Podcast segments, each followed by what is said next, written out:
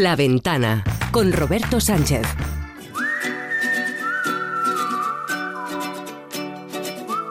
El mejor de los viajes siempre es el próximo. Hey there, let's get away. We sure need a lazy summer day. La ventana de los viajes con Paco Nadal.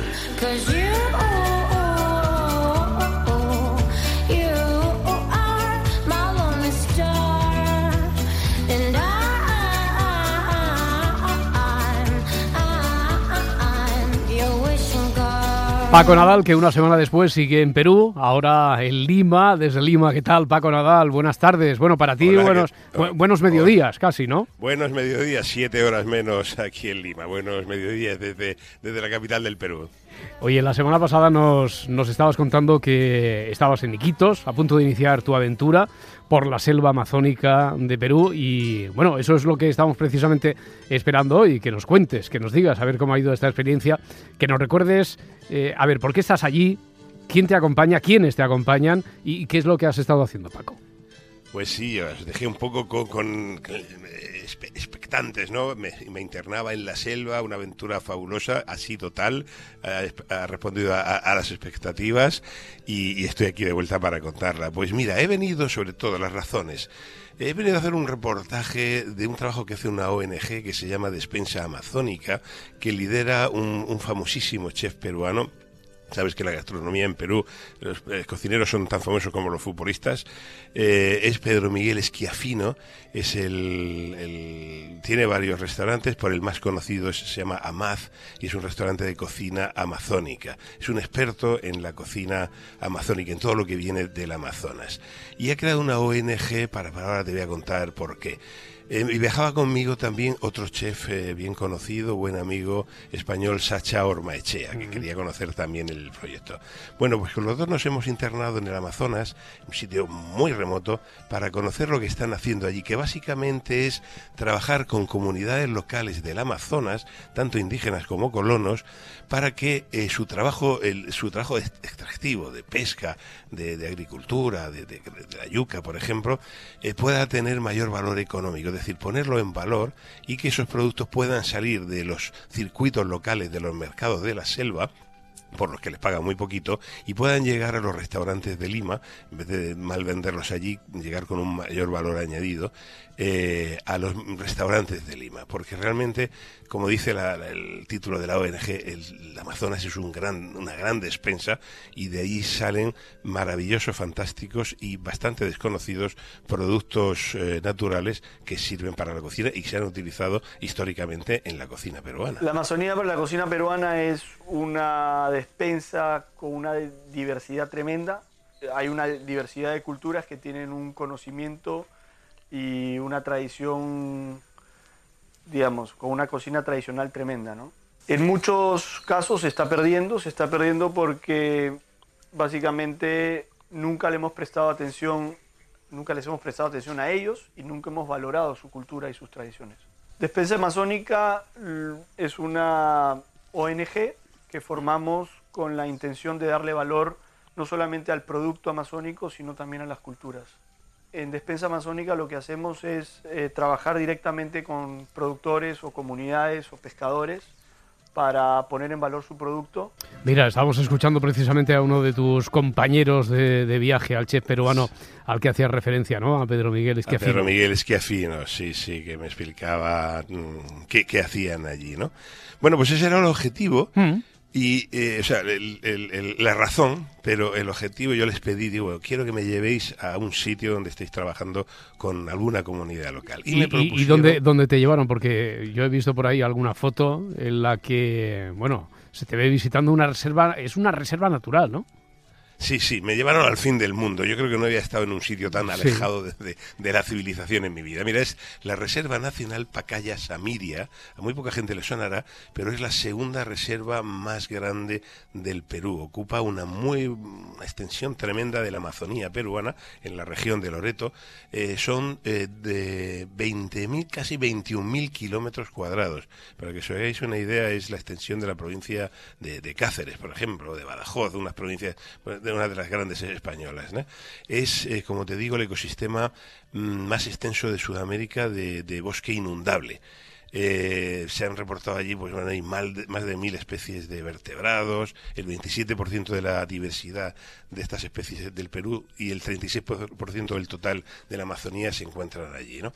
Vale, es una zona Además, fíjate, el estado de salud tan bueno de conservación te, te lo viene a confirmar que hay ejemplo- em, eh, especies como la vaca marina, el manatí o el delfín rosado, que son muy delicados y en cuanto hay algo de contaminación desaparecen y allí sigue existiendo. Me, me he hinchado a ver delfines rosados. Bueno, eh, ¿qué pasa para llegar allí? Claro, si esto es tan prístino y tan, tan puro, es porque está alejado de todo. Para que os hagáis una idea, tuve que navegar 12 horas, 12 horas en un barco rápido, de los que aquí llaman rápido, remontando desde Nauta, que es un puerto a dos horas de, de Iquitos, el río Ucayali, luego el, el Marañón primero, luego el Ucayali y luego el río Pacaya, para llegar a una cocha. Una cocha es una laguna, eh, la cocha Yamira. Una cocha aquí en la selva es un antiguo meandro del río que quedó desconectado y, y ahora forma una laguna en forma de U. Hay muchas cochas a lo largo de la reserva Pacaya Samiria. Bueno, allí trabaja un grupo de, de pescadores de la aldea de Bretaña, que ya te digo, viven en el culo del mundo literalmente y alejados de, todo, eh, unas mil y pico personas, bueno, pues 32 pescadores de esta zona de, la Cocha Yamira eh, se asociaron, consiguieron del PROMAPE, que es la, el organismo que, mm, que regula la pesca en Perú, que le diera un certificado de pesca sostenible para mm, que con ese certificado pudieran comprar y comerciar su pesca de manera legal, porque aquí, bueno, pues todo, digamos, es ilegal o alegal, la gente pesca cuando quiere, vende donde puede, sin respetar eh, vedas ni nada, ¿no? Entonces, bueno, este certificado que le dieron a estos 332 pescadores les habilita eh, por por el gobierno peruano para hacer una pesca sostenible y poder y poder venderla, ¿no? Oye, nos Poder estás vender- llevando hasta allí a través de la palabra, pero también con los sonidos. Mira, escucha esto. Que son sonidos de lo que tú has estado viviendo tres días, nos decías. Y me parece que hablabas de estos pescadores y este es el sonido, ¿no? De, de Sí, los señor. pescadores Esa- cuando van es- tirando la red. Esa es mi canoa, mi, mi- mi exigua canoa, en la que me he pasado dos días y medio subido Sí. con estos pescadores, eh, eh, tirando redes buscando el paiche. Vale, mira, el paiche, para quien no lo sepa, que casi nadie lo sabrá, es un pedazo de monstruo, un pescado de, de río, de, del Amazonas. ¿Cuánto pesa? Que puede, pues mira, puede pesar hasta 200 kilos, medir dos metros. Es un verdadero monstruo. Para pescar el paiche van dos canoas en paralelo con redes atrás. Las redes las llevan entre las dos canoas. Y los pescadores, con esa paz, de tranquilidad y serenidad y silencio que da el- la mirada del cazador, se ponen en medio de la laguna y pueden pasar allí una hora, dos horas, con un sol de justicia, un silencio tremendo, un sonido de la selva, esperando que un paiche salga a respirar. Cuando ven que sale uno brevemente, unos segundos, a respirar, las dos canoas empiezan a rodearlo, cada una por un lado, van soltando red, que es lo que oíamos ahora mismo. Sí. La canoa corriendo, el proero va remando en la proa rápido y el redero va detrás soltando red. Forman un círculo alrededor del paiche. Lo, lo capturan, van cerrando esa red, ese copo, ese cerco, como se puede hacer en la almadraba aquí, y, y lo sacan. O sea que es una verdad es que- técnica, eh, es un arte, Bueno, además de es, una es un arte, es una técnica antiquísima que se ha usado en el Amazonas siempre y que es perfectamente sostenible porque, bueno, pues se pesca Mm. poco, no es una red de arrastre que arrase con todo, tienen unas vedas, ellos pescan prácticamente desde ahora, desde mediados de junio, julio, agosto y septiembre, no pueden pescar después, tienen una cuota de 423 eh, paiches a- al año, en la época buena pueden sacar 20, el otro día todavía era muy al principio, el agua estaba muy alta, era difícil localizar los paiches y pudi- estuvimos dos días y medio para, para encontrar uno, ¿no? Pero, pero realmente ha sido fa- una experiencia fascinante. Claro. Primero por lo lejano, por la sensación, eh, tuve que dormir en tienda de campaña allí, la gente que venía conmigo, Pedro Miguel, eh, eh, el Chacha, el cocinero español, de Andrea, la socia de Pedro Miguel, en fin, todos los que íbamos, y claro, eh, llegar a, a- la conclusión que ellos llegaron. Ese paiche mm, pescado allí vendido en el mercado de Bretaña, que es la aldea donde ellos viven, pues les pagaban 10 soles Claro. por kilo, dos euros y medio. Oye, nos estás Esta hablando de esta, de esta sí. reserva, eh, que es un lugar idílico, preservada, pero a la vez es un lugar muy turístico, ¿o no, Paco? Pues mira, eh, la reserva Pacaya Samiria es tan grande que, que, tiene muchos puntos de acceso. Es uno de los sitios que más se ve, eh, un turista suele ir si viene a Iquitos. Está como un par de horas de Iquitos, empieza la reserva, y sí, se suele visitar algunas cochas y algunos poblados que están, digamos, en el borde de la reserva. Eso es lo que suele visitar un turista. Llegar a ese interior, a la cocha Yamiria, donde yo llegué, la verdad es que no llegan porque no llegan los barcos turísticos. Tienes que alquilar tú tu propio barco, ese barco rápido, que la verdad es que nos costó un dineral porque era el barco solo para nosotros y para llegar donde queríamos. Entonces, bueno, sí, la reserva Pacaya Samiria se visita desde Iquitos, pero digamos que solamente se rasca un poquito en la fachada, es lo que haría un turista, ¿no? Internarse hasta esas soledades tan prístinas y, y, inmaculadas donde yo he estado, pues tienes que ir con una expedición preparada como para esto porque no hay, ya te digo, ninguna infraestructura. ¿Este es el sonido que te encontrabas cada mañana al amanecer, al despertar? Esto era así, así me despertaba todas las mañanas. Mira, eso que se oye ahí de fondo, que parece como un motor rugiendo, sí. son los monos aulladores. ¿Ah, sí? Es el gran sonido de la selva. Los monos aulladores se pasan la madrugada chillando y chillando y chillando y además parece que cambian de registro, a veces parece un avión, a veces parece una moto y se oye de fondo siempre ese uh, uh, uh, de los monos aulladores. Más cercana se oía el chuchú de un pihuicho, que es un pequeño un loro pequeñito de ala blanca y frente amarilla muy popular por allí. Se oye Víctor Díaz, hay un pájaro que le llaman el Víctor Díaz, hay muchos loros. Sí, ese, era, ese es el sonido con el que te despiertas por la mañana en la selva y, y con mosquitos, muchos mosquitos, tremenda cantidad de, de, mosquitos en la selva. Pero dormir allí en medio de la nada con ese silencio de esas noches llenas de estrellas, llenas de, de ruidos diferentes, la verdad es que ha sido una experiencia fabulosa ha merecido la pena el esfuerzo eh, físico y, y, y, sobre todo salir hecho un colador, porque vamos, por más repelente que te pongas, manga larga, lo que quieras, acá, los mosquitos acaban contigo. Pero bueno, es parte de... Se paga con gusto por vivir la experiencia de, de estar allí pescando el paiche con estos pescadores de la Amazonía peruana. Vamos a cambiar de continente.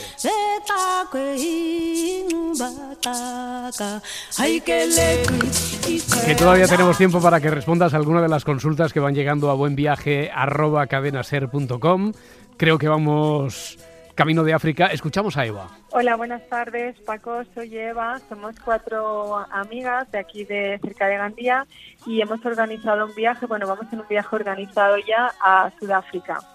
Y nuestra pregunta es que estamos buscando en varios foros y en varios sitios el tema de las vacunas porque realmente nos han dicho que es recomendable, aunque no necesario ni obligatorio, sino que es voluntario, el tema de la malaria y el tema de la fiebre amarilla. Son las dos vacunas que son recomendadas pero no obligatorias.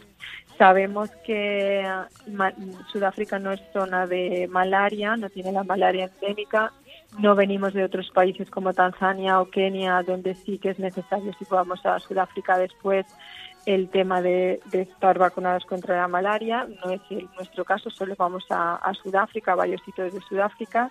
Entonces, pues no sé, era ver qué opinabas tú sobre las vacunas y si son recomendables, no, si no las pondríamos, sino porque también hemos visto en varios foros que hay gente que lo pasa mal porque la malaria es en, en pastillas y se tiene que seguir tomando cuando estás en el viaje. Y, hay, y, los efectos secundarios pues son, ya sabemos, de vómitos, incluso hay gente que se duerme en las piernas y que lo pasa mal en el viaje por el tema ese, por eso estamos un poco dudosas mm. y si nos podías dar tu opinión. Bueno, pues Muchísimas a ver qué... Gracias. Gracias a ti, Eva, a ver qué hacen bueno, Eva y sus amigas. Eva. Pues mira, este es un tema siempre peliagudo y, y objeto de, de, mucho debate. Eh, yo en este sentido lo tengo muy claro. Vacunas hay que ponerse las que sean necesarias, pero no ponerse por ponerse. O sea, llegar hecho un colador allí, ponérselo todo para luego pasar cinco días en un hotel, también es un poco absurdo. Hay que medir más parámetros. ¿Cuánto tiempo vas? ¿En qué época vas? ¿Y dónde vas? En el tema de Sudáfrica, para fiebre amarilla que me decías, mira, yo llevo 30 años viajando por África y jamás me han pedido la vacuna de la fiebre amarilla, excepto una vez que cruzaba de Uganda a Kenia y, Tanzania por carretera. Ahí puede haber, y sobre todo si hay alertas de ébola como está pasando ahora. Pero si tú llegas por avión desde Europa a Sudáfrica, y lo he hecho cien mil veces al aeropuerto de Johannesburgo, no te van a pedir la vacuna, la, la, esta cartillita amarilla o la vacuna de la fiebre amarilla, ni la vas a necesitar. Otra cosa es que te la quieras poner, es una sola vacuna para toda la vida, no suele dar mm, reacciones y bueno, pues la tienes puesta y si vas a ir más veces por África o por territorios ecuatoriales, pues ahí la tienes, pero obligatoria no es ni te la van a pedir. Malaria, malaria lo mismo, eh, sí, efectivamente, la malaria no hay vacuna, se combate con pastillas, eh, hay varias marcas y mm, dan efectos secundarios. Y yo soy ejemplo y doy fe porque a mí siempre me dan efectos secundarios. Algún vómito, alguna fiebre, alguna diarrea si lo sientes, la dejas de tomar y ya está. Si vas a ir a Sudáfrica y vas a estar tres días como mucho en el Kruger, que es la aventura que vas a hacer, y luego vas a visitar, a visitar Ciudad del Cabo, Johannesburgo, Stellenbosch, la zona de Gansby y la costa, pues allí no hay malaria. Yo no me tomaría la pastilla de la malaria para un viaje que prácticamente va a ser urbano. Pero ese sería mi consejo. Yo creo que no, que no hace falta para ese viaje que vas a hacer la profilaxis de la malaria. Y antes de terminar, como siempre, una recomendación de lo que tenemos más próximo en la agenda, Paco.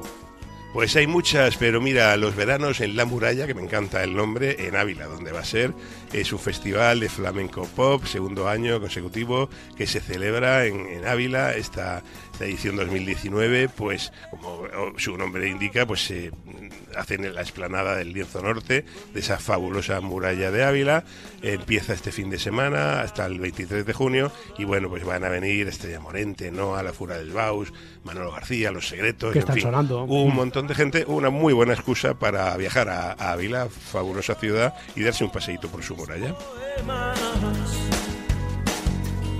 los de tristezas y de penas. Con los secretos nos vamos y nos despedimos de Paco Nadal, al que le deseamos, como siempre, buen viaje. Hasta la próxima. ¿Dónde estás la próxima semana, Paco?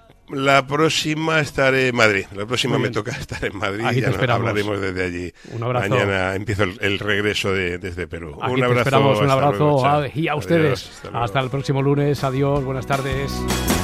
He roto todos mis poemas, los de tristezas y de penas. Lo he pensado y hoy sin dudar vuelvo a tu lado. Ayúdame y te habré ayudado, que hoy he soñado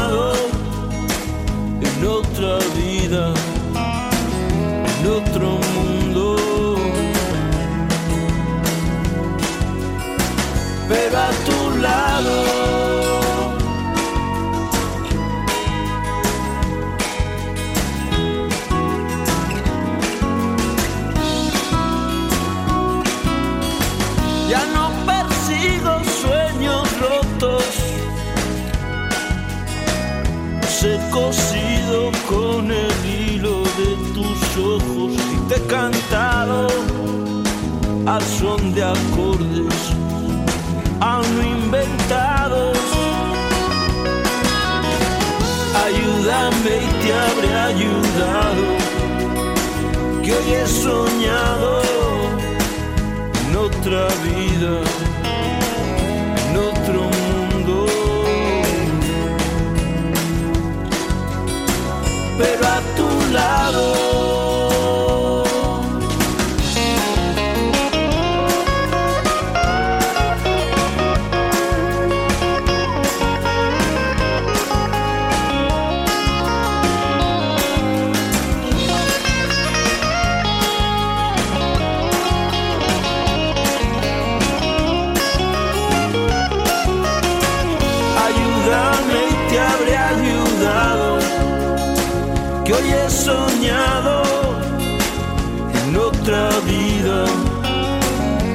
Otro mundo.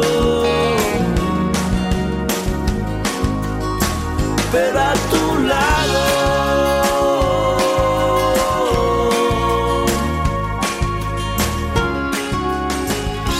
La ventana. Hijos de rock and roll, jóvenes que no es que aparquen de oído, aparcan a golpe de batería. Por fin tienes el seguro de coche Mafre con muchas ventajas para tu familia. Y además te beneficias de la bonificación del seguro de tus padres y un ahorro de hasta un 40%. Consulta condiciones en mafre.es. Tu familia necesita un seguro de coche de verdad.